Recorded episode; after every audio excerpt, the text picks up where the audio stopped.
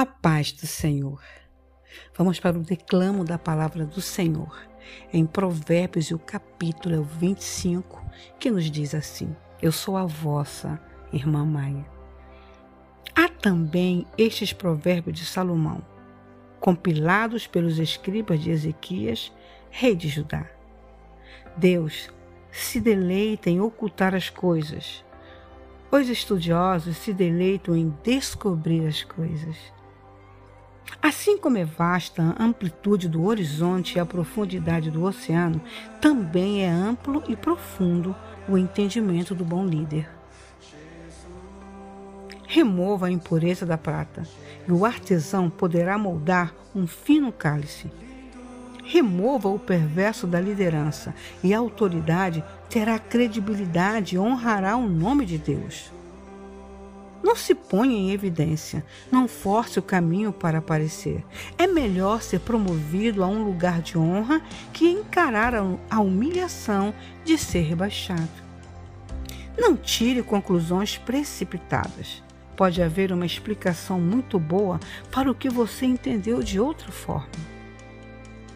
No calor do, de, do debate, não traia confiança porque a notícia se espalhará e ninguém mais confiará em você. A palavra certa no tempo certo é como a joia feita por encomenda. E a repreensão do amigo sábio na hora certa é como um anel de ouro no dedo. Amigos confiáveis cumprem o que prometem. São como bebida gelada no calor escaldante. Que agradável!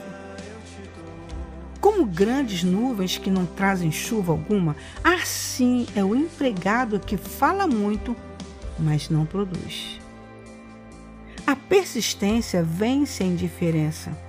A palavra gentil desmonta o coração mais fechado. Uma pessoa sem autocontrole. Quando você ganhar uma caixa de doces, não engula tudo de uma vez se comer muito doce, você ficará doente. E quando for encontrar um amigo, não prolongue demais a conversa. Apareça sempre e ele logo ficará irritado. Quem inventa mentiras contra os vizinhos será visto como um irresponsável no tribunal.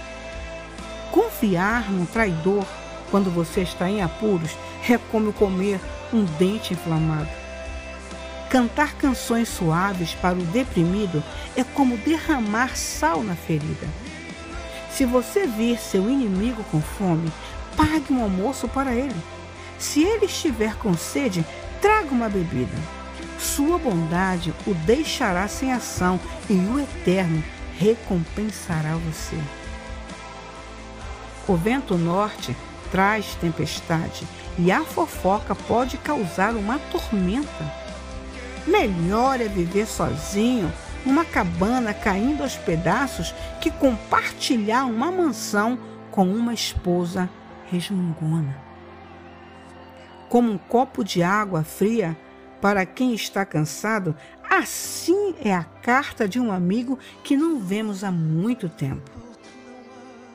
Um justo que cede diante do perverso é uma fonte barrenta, um poço contaminado. Não é inteligente empanturrar-se de doces, assim como colecionar elogios não fará bem a você. Quem não tem autocontrole é como uma casa com as portas e janelas caídas. Agora com as minhas palavras, né? O que, que esse provérbios de, de Salomão me faz entender? que tudo aquilo que excede é demais. Então vamos evitar exceder nas nossas ações, nos nossos comportamentos. Não é verdade? Porque excede. A mulher que resmunga, até está o resmungo, mas quando ela é demais, quando ela resmunga demais, o marido prefere ficar na miséria é isso que, que nos faz entender. E também vale para o homem. não é verdade? Então é melhor habitar, como ele disse, não? Em um barraco, respeitando os barracos, pelo amor de Deus, do que numa mansão com uma mulher. E eu, eu, eu estendo também para o homem que murmura. É terrível. E, e também as visitas, né? Também concordo que se você for visitado sempre, você acaba se irritando.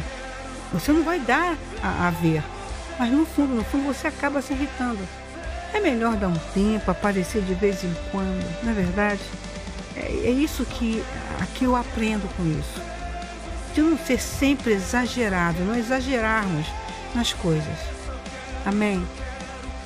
Que o Senhor possa nos abençoar. Amém?